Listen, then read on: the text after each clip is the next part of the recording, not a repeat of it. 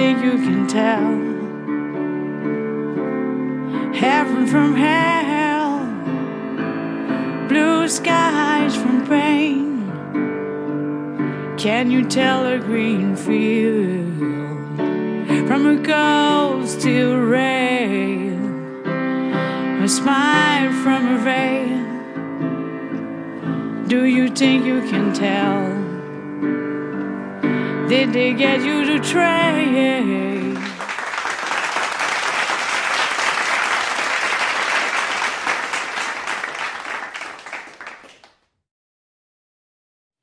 Bonjour, bonjour tout le monde. Bienvenue à notre deuxième podcast de la saison de Personne n'en parle.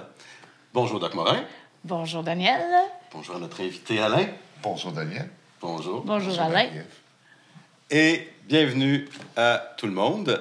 Euh, on poursuit notre séquence de podcasts avec nos rencontres de gens, de personnes avec des parcours euh, euh, exceptionnels, disons-le, avec des pros de la vraie vie, comme on aime dire souvent. Et surtout, des témoignages sans censure.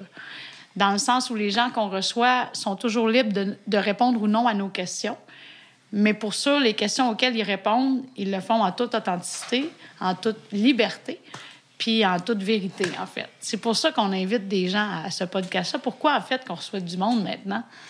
Parce que dans les saisons précédentes, on a parlé beaucoup des substances, de leurs impacts, euh, des moyens pour réduire les méfaits, mais toujours dans une optique d'échange d'informations.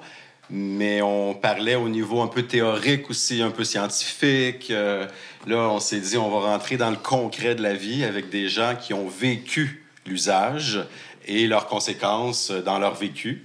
Donc, euh, que leur expérience est liée finalement euh, à notre sujet, à ce que Projet Caméléon fait depuis déjà, ça va faire cinq ans bientôt. Oui, depuis 2017. Euh, donc, sensibiliser à l'usage de substances et à euh, finalement donner des, euh, des indices, des pistes pour réduire les méfaits à ceux qui, euh, qui consomment.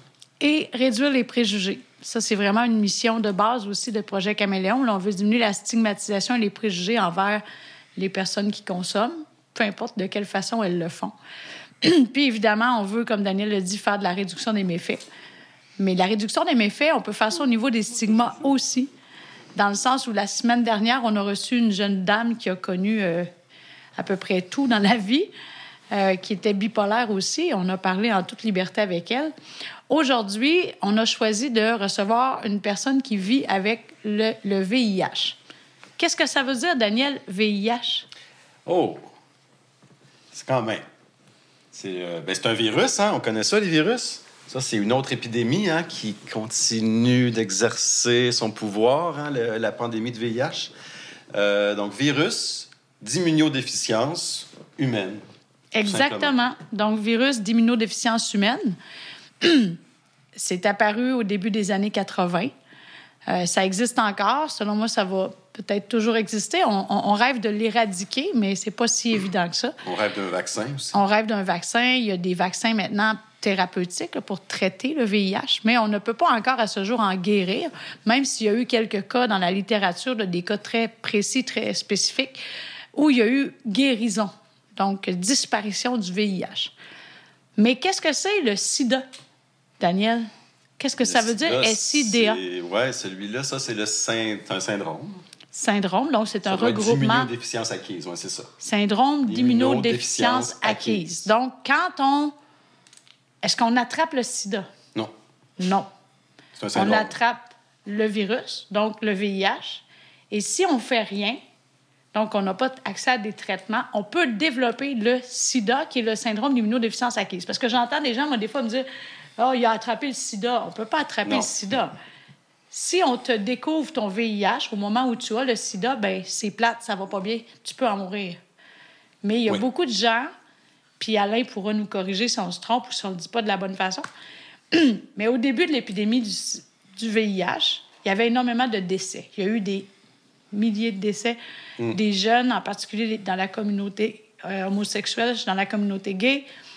au départ, il y avait les héroïnomanes aussi, les personnes qui s'injectent, il y avait certaines Mm. communautés culturelles, et les hémophiles, les gens qui recevaient du sang. Les fameux H. Les 4 H, en fait. Donc, hémophiles, homosexuels, certaines communautés et, euh, et les, euh, les, les, euh, les. Maintenant, c'est drôle parce que Alain va nous en parler aussi. On peut faire des parallèles hein, entre l'épidémie de VIH qu'il y a eu au début des années 80 et la pandémie qu'on est en train de vivre. Hein? Moi, je dis toujours à la blague que si les gouvernements avaient géré la pandémie de COVID de la même façon qu'ils ont géré... S'ils avaient géré le VIH de la même façon qu'ils ont géré la pandémie de COVID, on aurait peut-être tous disparu parce qu'on nous aurait, aurait empêché d'avoir des relations sexuelles. Mais on peut pas faire ça. Puis ça, c'est une autre notion qu'avant de laisser Alain commencer, avant de te poser des questions, euh, les gens sont libres hein, de s'exposer au virus. Le port du condom, c'est libre. Il y a des gens qui n'en mettent pas de condom. Là, on s'entend qu'il y a moins de VIH qu'avant, mais quand même, moi, ma génération à moi, j'ai 44 ans. Moi, j'ai appris à l'école qu'une relation sexuelle, c'était un homme, une femme et un condom. Ça peut être un homme, deux hommes, ça peut être deux femmes, mais il y avait toujours un condom dans le décor. Aujourd'hui, moi, j'en suis des ados dans ma clientèle, j'en ai autour de moi. Le condom, ils trouvent ça un peu ridicule. En fait, ils n'ont aucune idée c'est quoi le sida. Puis moi, comme médecin qui a commencé en 2003, 2004, j'ai jamais vu ça non plus, le sida. Donc, euh, j'ai vu Philadelphia, comme tout le monde, le film. Mais j'ai peut-être vu un cas de sida dans ma carrière. Fait que le sida, le VIH, pour les jeunes d'aujourd'hui de moins de 30 ans, c'est presque fo- folklorique pour certains à un niveau. Fait que, ben, bienvenue Alain. Merci. Je vais laisser Daniel euh, commencer la discussion Ben, parce que je parle beaucoup. Mais peut-être, Alain, tu as accepté de venir euh, euh, nous voir. Fait qu'aujourd'hui, euh, T'es qui? T'es Montréalais, t'habites à Montréal. Oui. euh, oui. Oui, OK. j'habite à Montréal depuis huit ans présentement. OK. Puis t'étais où avant? L'Outaouais, une petite ville appelée euh, Buckingham. OK. J'ai eu. Au palais? Euh, pas le palais, non, pas le palais de Buckingham, mais une très jolie ville, euh, Buckingham. Vous avez la chance d'y aller.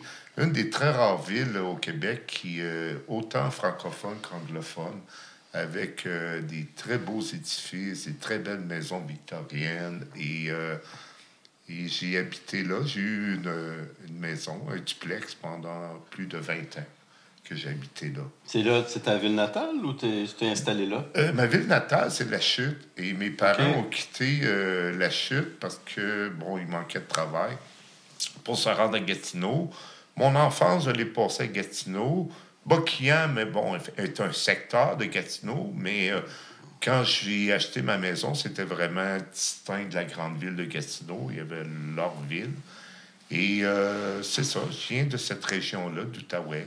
Donc, tu es en train de nous dire qu'il y a du VIH en dehors de Montréal, Ah oui! euh, en région. Il y a, il y a- il y a- il y a- il y a un village gay euh, euh, à Ottawa, euh, sur la rue Bank.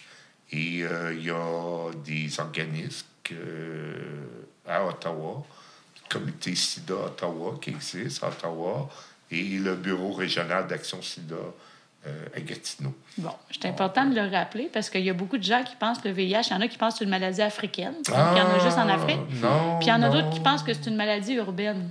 Ouais, non plus, non Bon, plus. mais- c'est ça. Toi, t'as pas attrapé ça en Afrique, t'as pas Non. attrapé ça à Montréal. Non, non, j'ai contracté ça par euh, des relations sexuelles non protégées. Euh, J'avais. J'ai vécu une certaine période de consommation de cocaïne là, dans le temps là, de, des années 80, les années disco. C'était c'était la drogue idéale pour danser, puis le plaisir. Et j'ai eu une copine qui s'injectait euh, et. euh, j'ai eu des rapports sexuels non protégés avec elle. Et euh, je crois que c'est de cette façon-là que je l'ai contracté. C'est difficile d'avoir une confirmation exacte parce que j'ai eu une période de quelques années où euh, euh, j'étais actif. Euh, autant au niveau, là, parce que je travaillais dans des... Moi, je suis chef de profession. Et j'ai travaillé toute ma vie dans des hôtels puis dans des grands restaurants. Chef cuisinier? Chef cuisinier, oui. J'ai travaillé au Château Laurier, euh, Weston, euh, euh, le Café Henri Burger, le Jardin. Et mes 20 dernières années, je les ai passées au club de golf Rivermead à Edinburgh. J'ai euh, j'ai gagné ma vie euh, euh, très bien. Et, euh, mais c'est sûr, dans la vingtaine, quand tu travailles dans un hôtel, après, puis tu travailles les chiffres de soir, après la, les- les- le, le quart de travail, c'est les sorties jusqu'à 3 heures du matin, les Ah oui. rencontres, puis j'étais... euh, j'étais pas prudent, là, puis... Puis il faut, faut se rappeler, euh, au début des années 80, le VIH, c'était pas euh, encore connu. Là. On avait, là, ça, ça commençait à en parler. Donc, le condom, personne ne portait de condom. Non, non, non, non. Mais est-ce que les hétéros. On demandait aux filles s'ils prenaient la pilule. Ouais. C'est ça, là, de- de- le trip. Là. Nous autres, on faisait ça. Moi, en tout cas, ma première question, tu prends la pilule? Tu sais, c'est... C'est ça. Tu avais plus peur d'un bébé que de du VIH. Oui, oui, oui, oui, oui, oui. Je pensais bien plus à ça qu'au Absolument. VIH. Moi, j'ai, moi j'ai, j'ai- c'était un- une massue quand je l'ai su que j'avais le séro, j'étais séropositif, que j'avais le VIH. J'avais 24 ans quand je l'ai su. Comment tu l'as su? Puis Par est-ce que tu étais malade? Non, j'étais absolument pas malade. J'ai jamais eu de symptômes. J'ai eu cette grâce-là. J'ai eu des effets secondaires vis-à-vis de la médication, mais pas de symptômes précis au niveau du VIH. Et euh, je l'ai su par la poste. Par la poste? Par la poste, à l'époque, ben là, on parle de 1986. euh, ça fait un an que je suis marié. euh, j'ai construit une maison et je, veux, je veux des assurances vie pour protéger là, mes acquis, puis au cas qu'arrive quelque chose. Et euh, bon, on me fait des prises de sang parce que ben, je faisais quand même une bonne demande d'assurance vie. Je voulais avoir une bonne couverture. Et euh, six mois après, j'ai eu euh, une lettre par la poste de contacter mon médecin que j'étais séropositif, que j'étais, que j'avais eu un résultat positif à, à l'infection VIH. Et euh, c'était un choc. C'était un choc. Comment tu as dit ça à ta blonde? Ah, ça, c'était bien difficile. Premièrement, ça, c'était... euh, ça, c'était le, le- le cauchemar de mes deux premières années euh, séropositif. Un, d'aviser, parce que c'était plus ma blonde, c'était mon épouse. On était mariés. Et euh, deux, euh, qu'est-ce que je fais? Est-ce qu'elle va me laisser? Est-ce qu'elle va vouloir euh, continuer à m'aimer? Et comment je vais l'aimer? Puis comment je vais la protéger? Puis comment je vais m'assurer qu'elle ne sera pas contaminée? Ça, c'était ma. Mais ça devait ta C'était bien plus ma crainte, ma préoccupation vis-à-vis son état de santé que mon état de santé. Mais entre le moment, excuse-moi, je trouve ça fascinant ce que tu expliques là, là. Je trouve ça eh, terrible que tu aies appris ça dans une lettre par la poste. ouais, ouais. Parce que c'est déjà difficile de l'apprendre d'un médecin. Mais entre le moment où tu as lu ta lettre qui disait vous êtes séropositif et le moment où tu l'as dit à ton épouse, là, tu pas dû y toucher. Ah, ben non. Puis Mais elle devait se poser des questions. Ben, ben, ça, été rapide, là. J'ai- Je n'ai pas, j'ai pas étern- éternisé la situation. Un, j'ai j'ai contacté mon médecin, j'ai ren- rencontré mon médecin, qui m'a référé à un oco- euh, un médecin qui traite le cancer. J'ai toujours- Oncologue. Non, colloque. Ah, oui. Oncologue. Parce qu'à l'époque, à la- dans l'Outaouais, on n'avait pas de médecin qui traitait le VIH. Alors, c'était euh, délégué à ces médecins-là. Alors, euh, Ben, au début, on disait que c'était le cancer des gays. Ben oui, mais on me, on me- au début, on me traitait comme une personne qui avait le cancer. Et euh, c'est sûr que j'ai avisé mon, mon épouse aussitôt que j'ai eu des- plus de renseignements au niveau de mon médecin.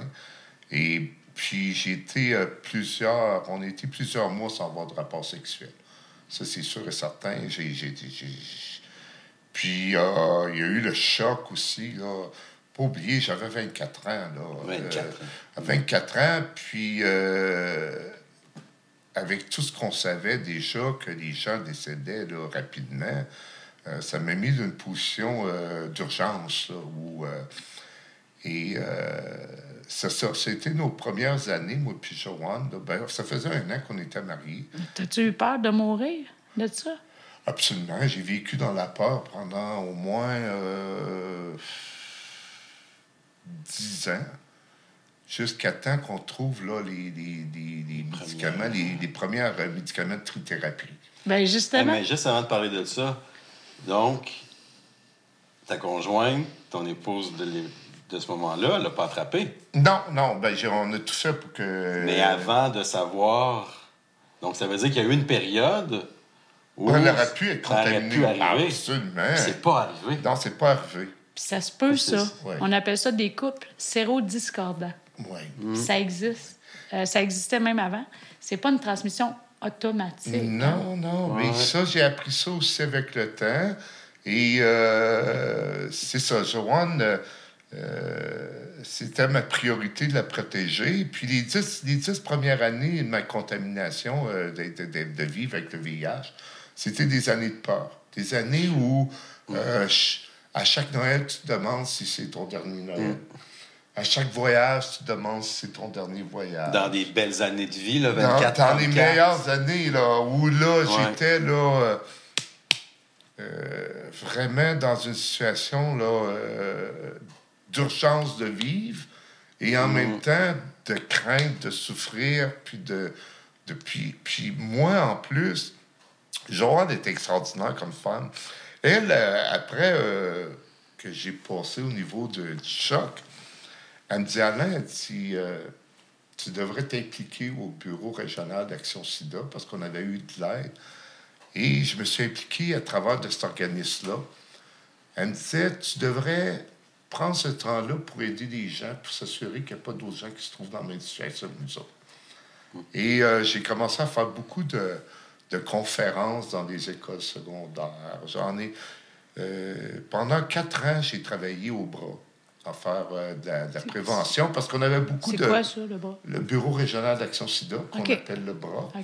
Et euh, on avait beaucoup de, de subventions au niveau de la prévention à cette époque-là. Les, les argents étaient disponibles, puis on voulait là, renseigner nos jeunes, là, ben là, mettez un condom. Puis moi, j'ai- je leur disais comme message, ben vous voyez, si ça m'est arrivé, ben c'est possible que ça vous arrive. Puis c'est pas seulement les personnes gays, puis les personnes qui viennent d'Afrique, puis les, les toxicomanes, ça peut être toi, là, qui est hétérosexuel, puis qui a une, rela- qui a une vie sexuelle active, puis qui, qui essaie des nouvelles choses, puis qui expérimente des, des, des, des, des- des- des- des- un véhicule sexuel, puis ça peut arriver. Alors, euh, j'ai fait ça. Mais après quatre ans, euh, j'ai j'ai cessé. Parce que là, ça, ça affectait ma vie personnelle. Parce qu'à un moment donné, il faut décrocher. hein.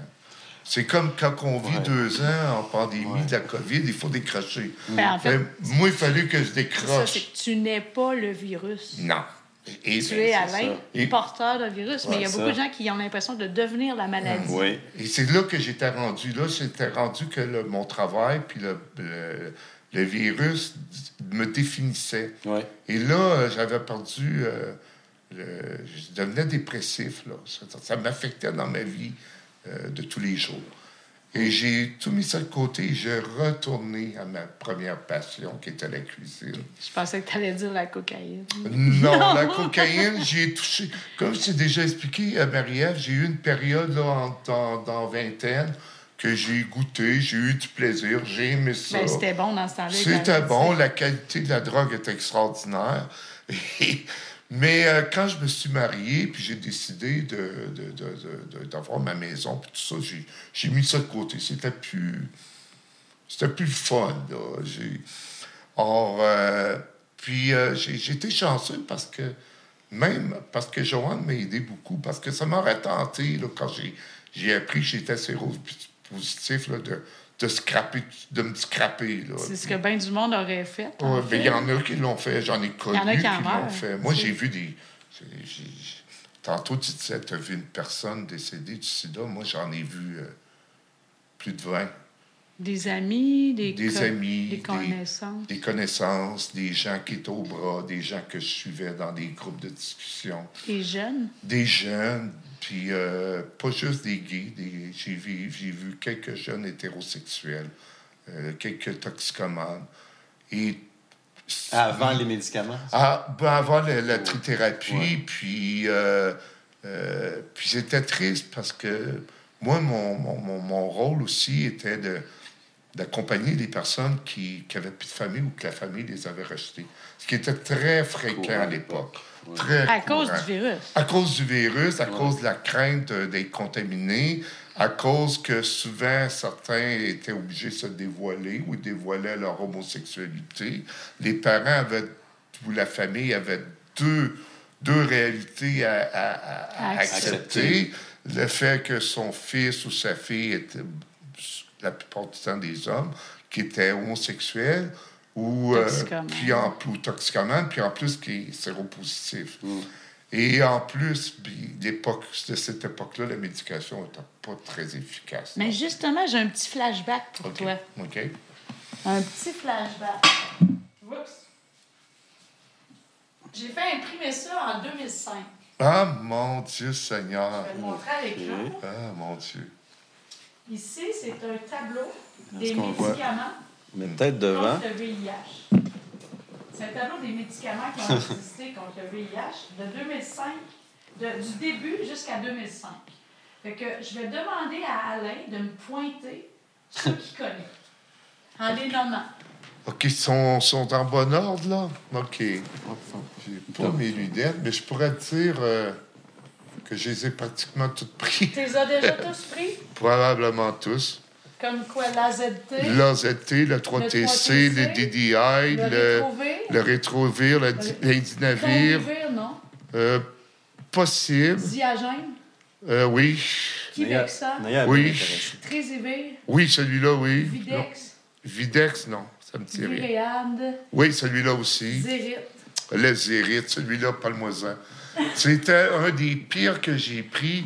La sensation des, des, euh, des- du, de- de- du système nerveux de nos doigts, tout ça, tout- toutes mes extrémités étaient picotaient. Ouch. Mais de façon. Ah oui, oh my God.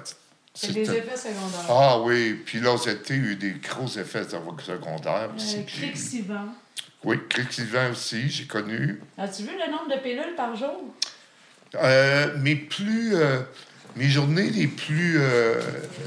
Que j'ai pris plus de médicaments est environ une vingtaine de capsules par jour. Une vingtaine de capsules? Ouais. Pour le virus? Oui, oui. Est-ce que tu en avais en plus contre les effets secondaires? Oui, ben c'est ça, un ensemble. Là. Euh, ça 20 peut- pilules par Oui, puis c'était, c'était,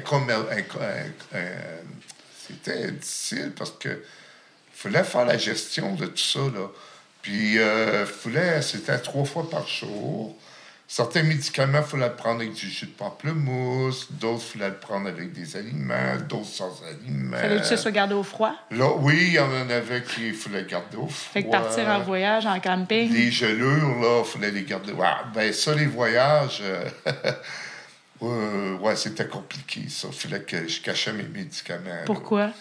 Euh, pour éviter les questionnements aux douanes, parce que, bon, j'allais dans toutes sortes de pays, puis pas tous les pays qui aimaient recevoir des personnes séropositives sur leur territoire.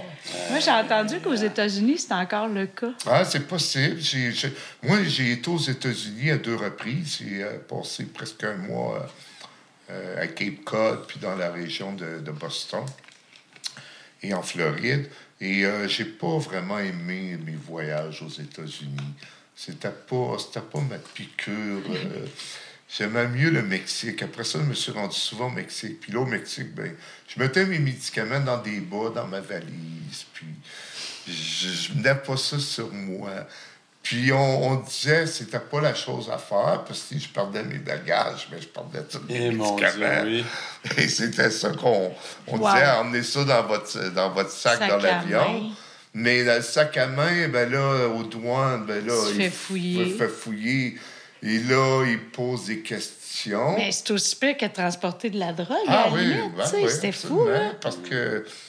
Et j'avais tellement peur de ne pas être accepté parce que j'avais planifié mes voyages. Parce que moi, il ne faut pas oublier les, les 20 dernières années que je travaillais, puis j'étais marié. Euh, Joanne puis moi, on était, on travaillait dans un terrain de golf privé. Or, euh, on travaillait jusqu'à fin janvier ou mi-janvier. Après les parties de Noël, tu as fini Et là, on avait février, mars, avril. Là. On avait trois mois. C'était saisonnier. saisonnier. Alors, nous autres, on travaillait comme des damnés pendant tout l'été, puis on remboursait toutes les heures supplémentaires qu'on pouvait faire. Et puis l'hiver, ben, on partait en vacances hein, pour deux, trois mois. Puis on. alors, euh, puis c'est ça, là, moi, je partais euh, des, longues, des longues périodes. Alors là, ça prend plus de médicaments. Et euh, il fallait que je m'arrange avec la pharmacie pour préparer des médicaments pour plus d'un mois. Il fallait que j'aie des autorisations. Est-ce que ça coûte cher, ces pilules-là? Euh, ben, à l'époque, moi, j'étais couvert par la- l'assurance médicale euh, médicaments. C'était quoi, une franchise là, de 80 à l'époque, je crois que je payais. Là. Ça, ça, ça commençait à 50 au début, ça a monté jusqu'à 80, là, puis ça continue à monter.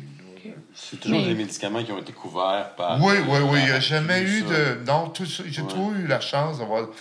Puis c'était dispendieux, puis encore aujourd'hui, ça l'est dispendieux. Et euh, je pense que c'était aussi cette gratitude-là que j'avais euh, du système de santé de continuer à m'aider à, à survivre euh, sans, sans l'aide de tous les Québécois qui payent leurs assurances. Tout le monde serait mort. Ben, c'est ça. Tout le monde en serait mort, J'aurais jamais été capable de me payer des traitements qui, qui sont de 2 à 3 000 par mois. Là. Euh, même encore aujourd'hui, je roule euh, environ vers 2 000 par mois là, avec toute ma médication. à vie. La vie, là, ça fait des. des, des, des- Moi, ça fait. Sa vie, ça fait. euh, C'est ça, 33, 34 ans, je suis séropositif. Puis à partir de quel moment tu dirais qu'au lieu de survivre, tu as recommencé à vivre? Ah, Parce le que tu parles jour- de la trithérapie. Le, le jour que de- de mon médecin, avant que je, tu sais, comme médecin, j'avais le docteur Don Kilby Ah oui. d'Ottawa, super euh, bien reconnu Oui. pour la, la- la lutte pour le, le- le VIH. Euh, le jour qu'il me dit Ah, aujourd'hui, Alain, j'ai une bonne nouvelle. Il dit là, il dit, tu vas vivre jusqu'à ton ta retraite. Je dis quoi? Ah, il dit oui, oui. Il dit, là, tu mourras plus du VIH. Oublie ça, là. Avec la trithérapie, là, tu vas vivre jusqu'à Jusqu'à ta mort. jusqu'à ta, mort, comme tout le monde, mais tu vas connaître euh, la vieillesse. Et euh, ça, ben, je ne savais pas que c'est fort avec ça. Parce que ça faisait des années que je m'avais, je m'avais programmé à une mort soudaine, puis une mort jeune, puis que je n'étais pas quitté, puis que je n'étais pas mourir du sida euh, peut-être l'année prochaine ou à un moment donné. Puis c'était, c'était devenu là, dans une, une résilience de ma part. Puis là, on me dit, non, non, non, non, ça, c'est plus... C'est, c'est plus d'actualité, ça. Là. Là, tu vas vivre longtemps. Te rappelles-tu en quelle année? Euh, oui, c'est 97, 98 environ. euh, Je pense que c'est arrivé en 95. la Ouais, les premiers, Les premiers, mais- mais, ça s'est répandu. Mais avant vraiment d'avoir une certitude, là, au début, on savait que la trithérapie, on, on- on comprenait que combiner plusieurs médicaments avait plus de, de- de- certaines molécules qu'on avait découvertes euh, qui s'attaquaient aux protéines du virus, comme les protéines du virus de la COVID. Il y a bien des ressemblances. Oui. euh, C'est deux Ah. virus. alors euh, là, à ce moment-là, euh, ça, ça, ça, ça- c'était comme une deuxième vie là, pour moi. Là, Là, ça a changé beaucoup de choses dans ma vie. J'ai commencé à respirer, à plus m'épanouir, à plus... euh, arrêté d'avoir peur. ah, eh oui, surtout ça, d'avoir peur, cette peur-là qui... qui, euh, qui, euh, qui, euh, qui nous envahit à chaque jour. À chaque jour, moi, je me souviens, à une période, à chaque jour, je me levais, puis je, je vérifiais mes ganglions, voir s'ils n'étaient pas enflés, puis je vérifiais ma langue, puis je vérifiais mes, mon corps, puis si j'avais pas eu des taches de carposa. euh, euh, Mais qu'est-ce qui explique que quelqu'un va vivre 10 ans, 12 ans avec le VIH sans prendre de médicaments, puis il ne développera pas de symptômes, puis t'as pu, ça t'a permis de te rendre jusqu'aux médicaments, puis que quelqu'un d'autre qui l'a rattrapé en même temps, lui, il s'est pas rendu à la, à trithérapie. Est-ce que y a-tu comme une démarche d'immunité ou de ou c'est ton système Je pense pas qu'il y a d'explication précise. Non, ouais, moi ça me fascine ça. Il n'y en a pas vraiment. En fait. il y en a pas, Il n'y a pas de justice tant que ça. Le Non, médecin ouais. peut- Au niveau moi- immunitaire, regarde pour le COVID. Ouais. C'est pas tout le monde qui réagit pareil au même virus. Hein? Il y en a qui en meurent, il y en a qui sont juste un peu malades, il y en a qui ont une grippe d'homme. C'est ça. C'est ça. Ben, le VIH va attaquer les gens dans leur immunité, puis chaque système immunitaire est différent, Différent. spécifique, particulier. Ouais. On sait qu'il y a des choses qui peuvent aggraver. Tu sais, comme dans le cas du VIH, la- le cristalmètre, la méthamphétamine, entre autres, va accélérer la diminution des CD4. On va expliquer c'est quoi des CD4. Mm-hmm. Puis, il y a des, de l'alcool. En tout cas, il y a, a de l'alcool. Moi, j'ai déjà vu un patient que quand il a arrêté de boire, ses CD4 ont jumpé de 100 en 6 ouais. mois. Là. Ouais, Ouais, ouais. ouais. Fait que les Puis habitudes de de, l'alcool, les habitudes de vie. Ouais, ben, ben, j'avais des bonnes habitudes de vie. Bon, j'avais une vie stable, amoureuse, j'avais un logement, ben, j'avais une maison, j'avais un emploi stable, Mm. je prenais soin, euh, je fais- m'assurais de prendre mes médications religieusement. Parce que tu en prenais quand même des médicaments, bien plus, c'est ça, avant la trithérapie. Ouais. Il y avait quand même des médicaments avant la trithérapie. Oui, il y en avait. cocktails-là, Les 3ZT, 3TC, ça, C'était- c'était la trithérapie. Non, c'est 95? C'est non, avant. c'est Ah, c'est avant. c'est avant. OK. Avant, moi, je suis vraiment de l'époque là, du début. Là, Des DI, des l'AZT, 4T. 3TC, euh, Des catés. des 4T. Crixivan. Ok. Crixivan, c'était un des premiers. Intinavir, Rétronavir. Dagunavir. Alors, euh, je suis vraiment de la première... euh. Ben, t'es dans les survivants. Parce que quelqu'un qui attrape le VIH aujourd'hui, c'est aussi dramatique, c'est aussi plat, c'est aussi difficile à annoncer comme médecin. Mais my God, que c'est pas les mêmes conditions. Ah là. non. Parce qu'il y a des effets secondaires quand même aux médicaments. Plus euh, aujourd'hui. aujourd'hui. Non? Plus maintenant. Je prends un Ouais. comprimé par jour. Un comprimé Un par jour. comprimé. Ouais, un comprimé au coucher. Et euh, je pense que Marie-Ève, elle est témoin. Mon, mon système immunitaire, il, est, il A1. fonctionne très bien. J'ai aucun symptôme. J'ai, j'ai, j'ai, Quand j'ai, on- j'ai des difficultés de vieillissement Qui n'ont rien à voir avec le qui n'a rien rien à voir avec le VIH. Et, euh, à cause de ma profession de chef et de travailler toujours debout, j'ai développé des, cer- euh, des sténoses cervicales, puis que là, ça a affecté ma colonne vertébrale, puis j'ai dû être opéré, puis bon, tout ça. Docteur Kilby avait raison. Oui, oui, oui. Sans la vieillesse, Oui, oui, finalement. j'ai- Sans ouais, c'est le la, la sang, la vieillesse. Voici un J'arrive à cadeau, 60 tu vas goûter à la vieillesse. Ouais, ouais, ouais, ouais. Mais euh, c'est c'est plus. J'ai plus cette, euh, cette obsession-là du VIH, même, je l'oublie. Ben, on l'oublie. Probablement que. Euh, Puis, tu sais, toute la question des charges virales, détectables, indétectables. Là, rendu là, quand on est suivi comme ça, on le transmet plus, le virus même.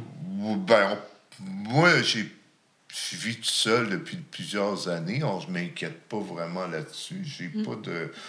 J'ai pas de relation ou de rapport sexuel depuis des années avec quelqu'un. euh. Mais si. Non, non, mais mettons, avait- explique-nous donc le concept de charge virale indétectable. C'est quoi une charge Ah, virale? ben, la charge virale indétectable, c'est que euh, la quantité de virus qui, euh, qui est dans ton sang est tellement faible que On ne le trouve plus. on le trouve plus, on n'arrive plus à le détecter dans ton sang. Alors, si on n'arrive plus à le détecter, on n'arrive plus à le transmettre. Donc, ça, c'est ce que le ça. traitement fait. Oui, oui, oui. OK. Donc, le traitement va rendre le virus impuissant. Comme s'il était mort, Ouais, mais c'est on- parce que tu l'étouffes C'est avec ça, les tu le rends endormi. Puis donc, virus. comme il dort, tu peux pas le transmettre. Absolument, absolument. Mais, admettons là, que ça fait 10 ans que tu n'as pas manqué une seule pilule, Ouais. puis que tu arrêtes tes médicaments aujourd'hui, qu'est-ce qui va arriver, tu penses? Ben, ça serait, ça serait un risque à prendre assez énorme, tant qu'à moi, là. Parce que virus, va là, le virus, lui, il va revenir. euh, il va... C'est un virus, là. Lui, si tu ne le contrôles pas, la médication contrôle son, sa, sa, sa prolifération, puis de, de, de se développer en, en quantité dans ton sang. Parce qu'on l'a entendu dernièrement, celle-là. hein? Tu sais qu'il y a même un ben membre de la communauté qui est décédé. Absolument. On nommera pas personne, mais il y a eu une mode dernièrement qui dit aux gens séropositifs d'arrêter leur Non, médication. il faut pas, il faut absolument pas. C'est un grand risque à, à prendre. Ouais. Et, et, et surtout avec la médication qui existe, qui n'a pas d'effet secondaire, c'est un comprimé par jour, il n'y a pas de raison à, à- à ne pas être sous médication et de, de s'assurer de mettre toutes les chances de son côté Euh, non, il n'y a pas de raison. Et, et, et c'est ce qu'on fait avec les personnes qui apprennent qu'ils sont séropositifs. Euh, comme je suis à maison plein quart, bon, je, suis aussi un père aidant parce que, bon, avec mon, vécu, puis depuis des années, les, les, personnes qui apprennent, qui viennent d'apprendre qu'ils sont séropositifs, eh bien, je leur dis, mais là, fais-toi-en pas. Mm. Prends ta pilule. Prends ton médicament, puis tu vas voir, ça va bien aller. La maison plein cœur, ça, excuse-moi, ah, Alain, c'est ouais, c'est une maison d'hébergement? Ben, il y a plusieurs volets, la maison plein cœur. C'est un organisme communautaire à Montréal, sur la rue d'Orillon. Euh, c'est un organisme que j'adore, qui m'aide beaucoup depuis que je suis à Montréal.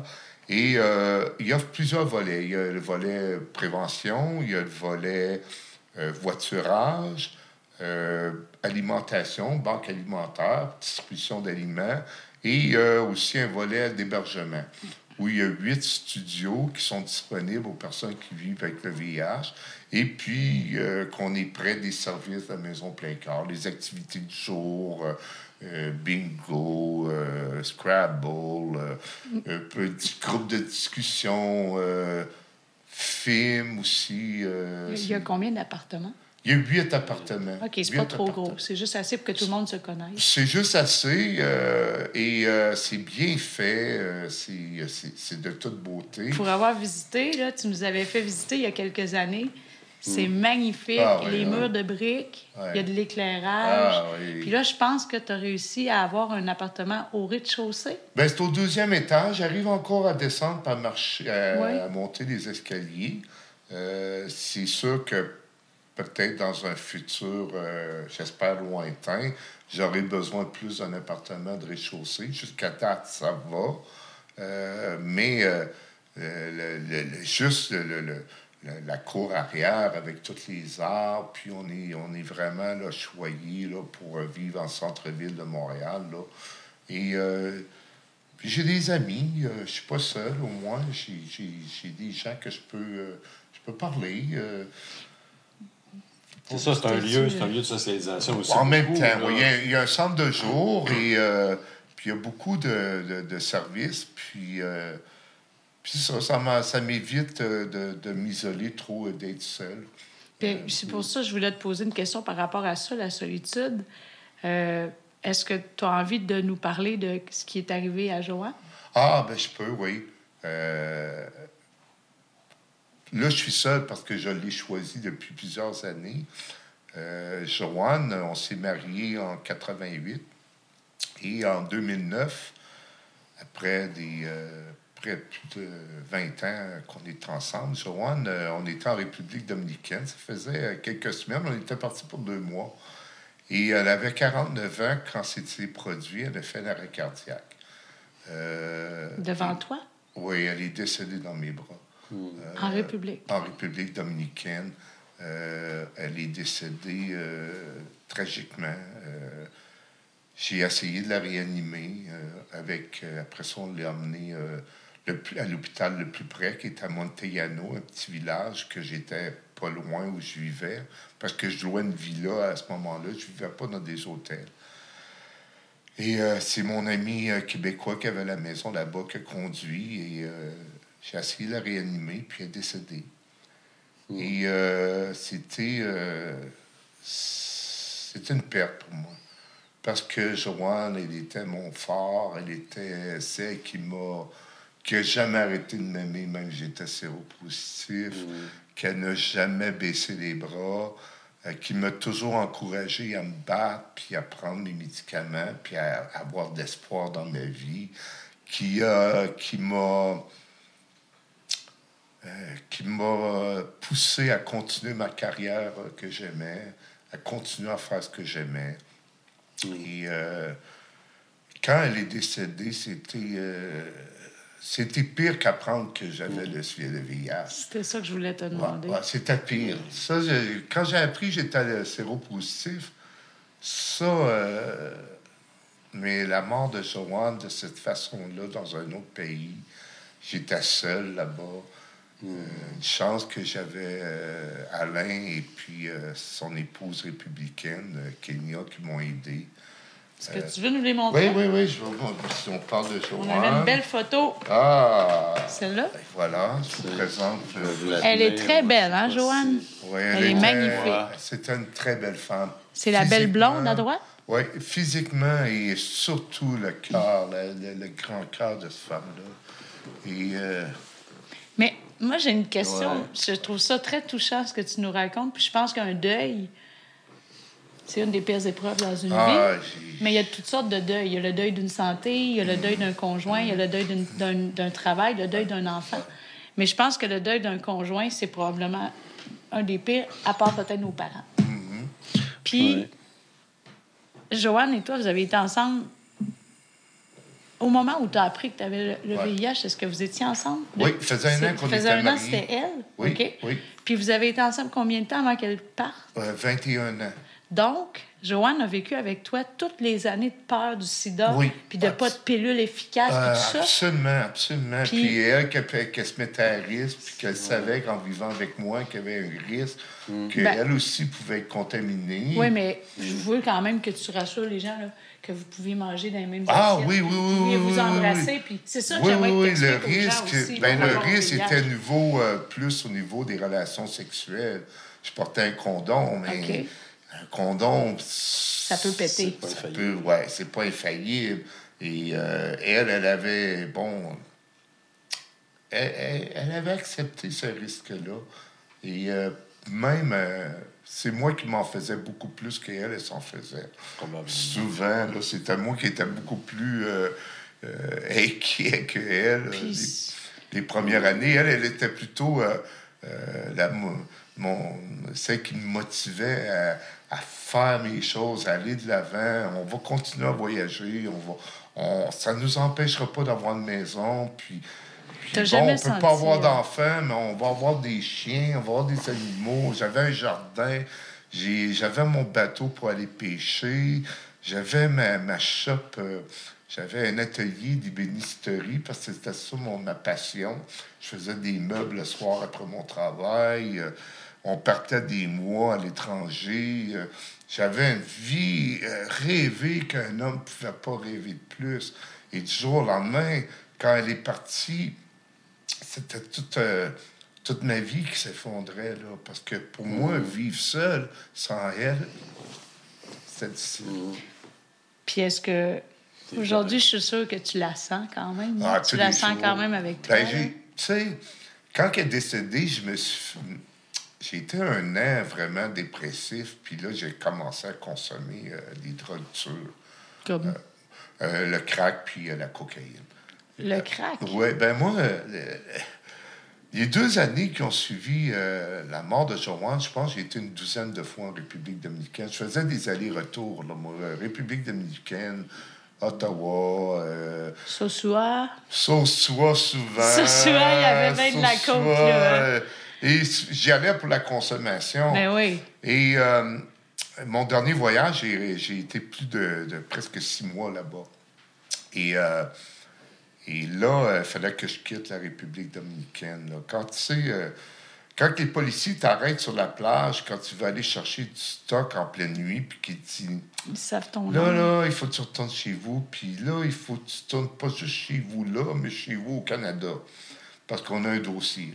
Ils t'ont mis en garde. Ah, ils t'ont pas arrêté. Non, non, t'es vraiment sympathique. Mais ils connaissaient mon histoire avec Joanne. Joanne est morte en République. Hmm. ça faisait quatre ans qu'on allait en République pendant des mois. On vivait... Euh, on allait toujours au même village, à Montellano. On achetait nos fruits, nos légumes. On faisait tout là, euh, au local. On était avec les locaux, avec les gens de la Tout le monde nous connaissait. Les gens nous connaissaient. Tellement que quand elle est décédée... Euh, le petit hôpital de Montellano, ce qu'on allait souvent.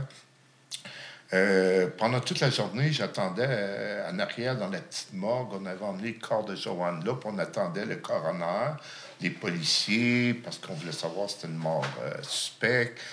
Et vers la fin de l'après-midi, le village s'était tout rassemblé à l'hôpital pour venir nous voir. Mm. Il y avait même, je me souviens encore, et j'ai il y avait une chamane, parce que là-bas, euh, il y a une communauté haïtienne à Montellano qu'on connaissait beaucoup.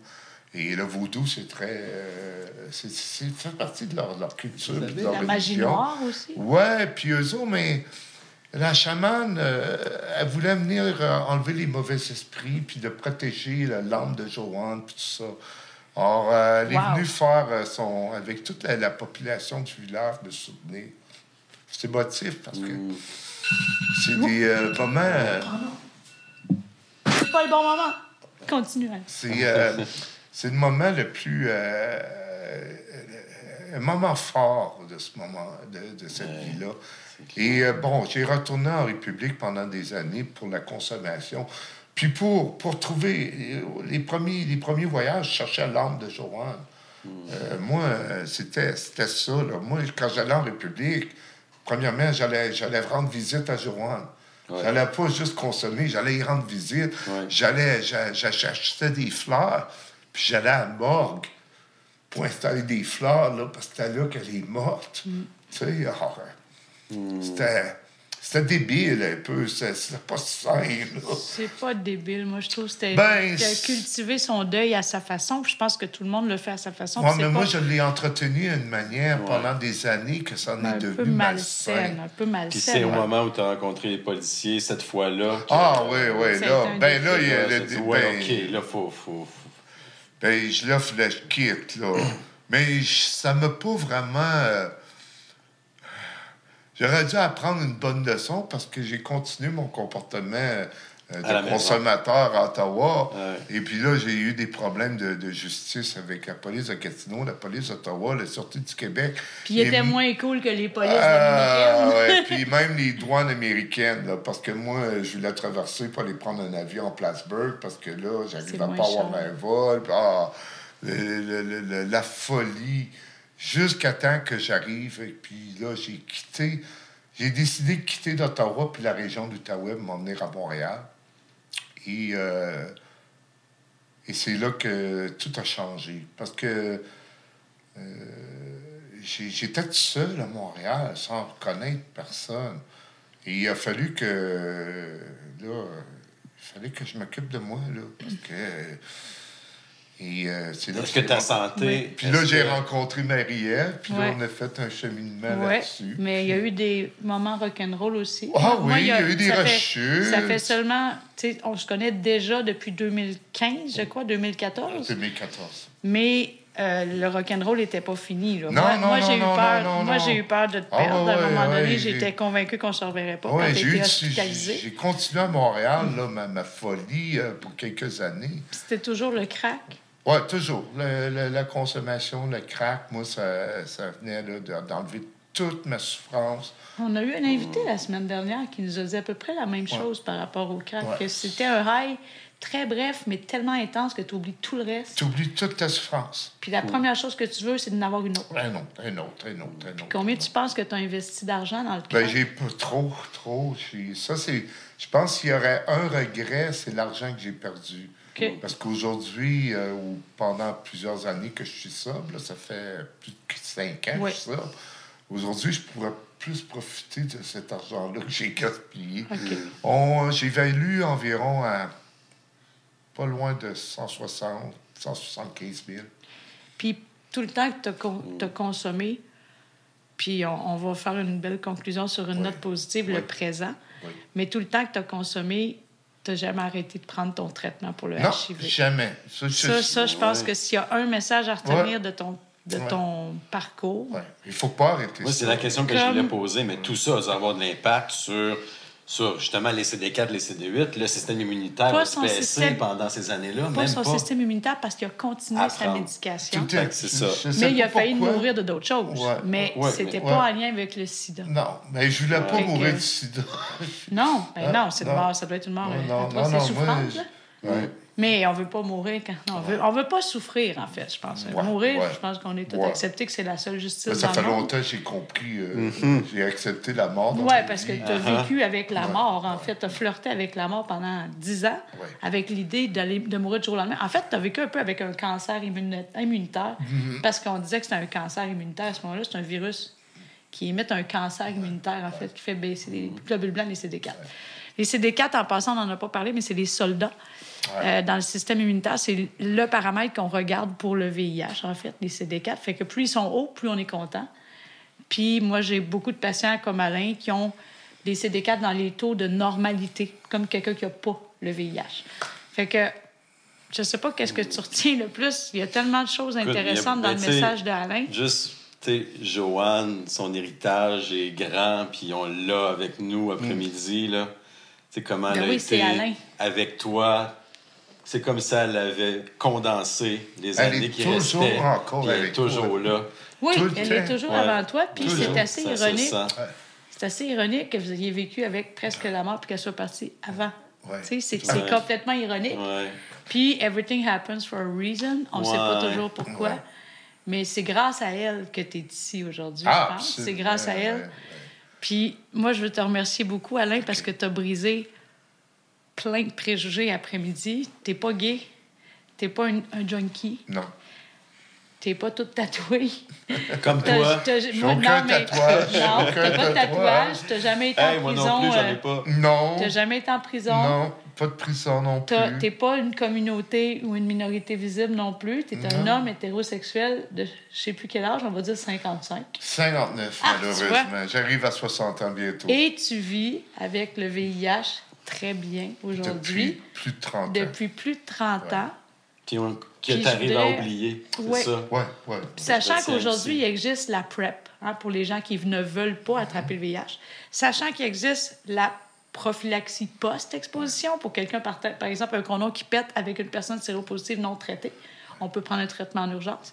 Et il existe la trithérapie, même avec une pilule une fois par jour. Grâce à la science. Oui, sachant ça, qu'est-ce que tu aurais à dire de toute ton expérience, que ce soit la consommation, le VIH, tout ce que tu as vécu, là, qu'est-ce que tu dirais à un jeune de 16 ans qui commence sa vie sexuelle puis qui commence la consommation, à expérimenter de la consommation? Ce serait quoi le message que tu aurais à dire à un adolescent de 2022? Ben, d'avoir un médecin. Ah ouais? Je pense que faut qu'il puisse parler de ce qu'il vit euh, en tant que réalité de, ses, de sa jeunesse, de ses 16 ans, des 18 ans, pour avoir plus de- de- d'encadrement, puis dire, OK, c'est correct, sans être jugé, t'aimes consommer, t'aimes faire la coke, ou t'aimes avoir euh, des rapports sexuels avec une femme, des hommes, peu importe. Euh, bon, ben OK, on va voir là comment tu vis ta vie de jeunesse, puis, puis avoir des conseils santé Sans jugement. sans jugement. Tu sais, ben, regarde, si tu consommes, euh, tu craques, ben, fais ça d'avoir une pipe euh, qui Vierge. Si tu décides de t'injecter, ben, fais ça d'avoir des seins qui sont neuves à chaque fois. Si tu décides d'avoir des rapports sexuels avec plusieurs, ben, Protège-toi. Protège-toi ou assure-toi de prendre la PrEP si tu veux pas. euh, Bon, il y a plusieurs, là. Il y a plusieurs alternatives, mais moi, je dis toujours, euh, oui, moi, moi je- pour le meilleur conseil, un bon médecin, parce que sans les médecins, sans la science, pour t'informer sur, euh, sur, sur- propos de ça, il, y a, à, chaque, à chaque année, ça change, les découvertes. là. Alors, euh, Fait que dans le fond, tu dirais aux jeunes d'être ouverts d'esprit. Parce Oui. que pour oser parler de ça à son médecin, il faut être ouvert d'esprit. Ben oui. Et il faut que le médecin aussi soit ouvert d'esprit. moi, je dis, il y a deux personnes importantes dans ta vie, ton médecin et ton avocat. C'est les deux seuls à qui tu dois dire rien que la vérité. La vérité, juste la vérité. Les autres, c'est pas grave. Un pieux C'est pas mensonge, grave. c'est pas grave. Ouais. Mais eux Puis- autres, tu mens pas à eux autres. Non, c'est vrai. C'est ce que je dis toujours à mes patients, qu'il y a deux personnes à qui il faut dire rien que la vérité, toute la vérité. Ouais. Puis, euh, oublions pas que Mm. l'ouverture d'esprit, c'est pas une fracture du crâne. Non, Ça non, peut être ouvert ouais, autrement. ouais. Puis les jeunes, moi, je donne des conférences dans les écoles aussi, je les trouve fascinants. Mais je trouve que comme on l'était à 16 ans, on est tellement gênés, puis on a tellement honte Ah. d'être démasqué. Mais je pense qu'on essaie d'ouvrir des esprits. Puis ce podcast-là s'adresse autant aux ados qu'aux parents, qu'aux profs, qu'à des policiers, qu'à n'importe qui. En fait, je pense que tout le monde a intérêt à entendre parler du VIH d'une autre façon. Fait que Dan, je te laisse le mot de la fin. Écoute, euh, t'as tout dit, ma chère Doc. moi, je laisserai le mot, moi, le, le- le mot de la fin, je le laisse à Alain, là. Il vient de tout dire. Ben, ça m'a fait plaisir. Si Ouais. ça peut, si mon histoire et mon vécu peut. C'est quoi ça?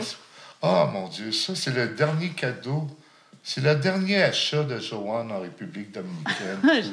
Joanne, elle adorait les enfants. On n'avait pas d'enfants, mais elle les aimait. Et euh, elle achetait de tout des enfants quand on était dans le sud. Euh, quand on était dans un village, puis il y avait une crème glacée, euh, elle allait chercher tous les enfants dans la rue, puis les emmenait manger de la crème glacée. Euh, on achetait plein de, de, de, de cahiers à colorier, puis de toutes sortes de gugus pour donner aux enfants du quartier qu'on vivait. C'est le dernier ça. cadeau de C'est le dernier de ses achats, puis je le garde précieusement. Ben oui. C'est beau. Mais Joanne est pas mal plus belle que ça. Elle Ouais, était pas mal plus belle que le carnaval. masque. Il y a une autre chose aussi, je vais te montrer avant de quitter. Ce petit coquillage-là, c'était euh, mon dernier voyage en République. Et quand les policiers m'ont avisé de, de quitter la République dominicaine pour mon bien, euh, j'étais euh, à une plage privée. Et j'étais assis sur le bord de la plage, puis vraiment dans ma tête, je me demandais est-ce que je retourne au Canada ou que je, je me lance dans la mer puis je m'en vais? Je l'ai- je l'avais- J'avais vraiment des idées noires de me tuer. Et euh, c'est deux enfants qui m'ont emmené ça. Puis ils m'ont donné le coquillage, puis ils me l'ont mis dans ma main, puis ils m'ont fait un câlin. Ça, Out of Est-ce nowhere. connaissait? non, non, non, non. Et je ne sais pas pourquoi. J'ai j'ai jamais compris pourquoi ces enfants-là ont fait ça. Ben, Ils ont changé ta vie. Mais c'était euh, c'était un petit moment qui m'a qui m'a tellement frappé, puis j'ai dit non, je peux pas me tuer. Je vais m'en retourner au Canada. Ils sont pas venus te le vendre. Ils sont Non, venus te non, le non, non, donner. non, non, ils voulaient rien. Ils m'ont- même ils m'ont fait un câlin. Ben, J'avais des larmes, peut-être qu'ils l'ont vu que j'étais triste. J'étais. Mais on dit beaucoup que, le, que Ouais. C'est Joanne. le, le- ce, qui nous, ce, qui, ce qui veille sur nous se manifeste à travers les besoin. êtres humains. Quand on en a besoin. Quand on que a ce que tu besoin, avais mais- besoin, c'est manifesté Ouais. à ce moment-là. À ce moment-là, et là, ça. Ça sauvé la vie. Ben oui, à, à ce- Mm. cette journée-là, oui, absolument. Et euh, je me suis revenu au Canada et euh, je l'ai toujours gardé. Ben, je euh, garde-le. Mon Dieu, oui. c'est- c'est- c'est c'est- c'est insignifiant, mais et pour moi, il y a, il y a une partie. euh, Écoute, c'est super touchant. Le coquillage de la vie. un petit Wow. coquillage qui peut changer une vie. Wow. Ouais. Ben merci Alain, moi je Merci, t'applaudis. Alain. Mais-en, mais-en. Merci beaucoup. Merci. Merci, vais Naya. Alors, la semaine prochaine, on aura un autre invité exceptionnel. On vous invite à nous suivre. À Personne n'en parle. C'est mis en ondes tous les dimanches soirs à 19h sur les différents médias, dont Facebook, Spotify, YouTube, etc. Alors, on en profite pour Ben oui. remercier notre euh, monteur, caméraman, patient, Martin Bennett de Studio Loco. Et on remercie Yeah. également François Richardot, qui nous aide avec le montage et la mise en onde. Et moi, je tiens à remercier beaucoup mon cher Dan, que je suis très contente d'animer la deuxième saison avec toi, Dan. Puis, euh, on a seulement deux épisodes de fait, mais moi, ça m'a changé déjà. Juste les deux épisodes qu'on a fait. Ouais. Fait que euh, j'ai hâte à la semaine Ouais. prochaine. Moi aussi. Merci. Merci.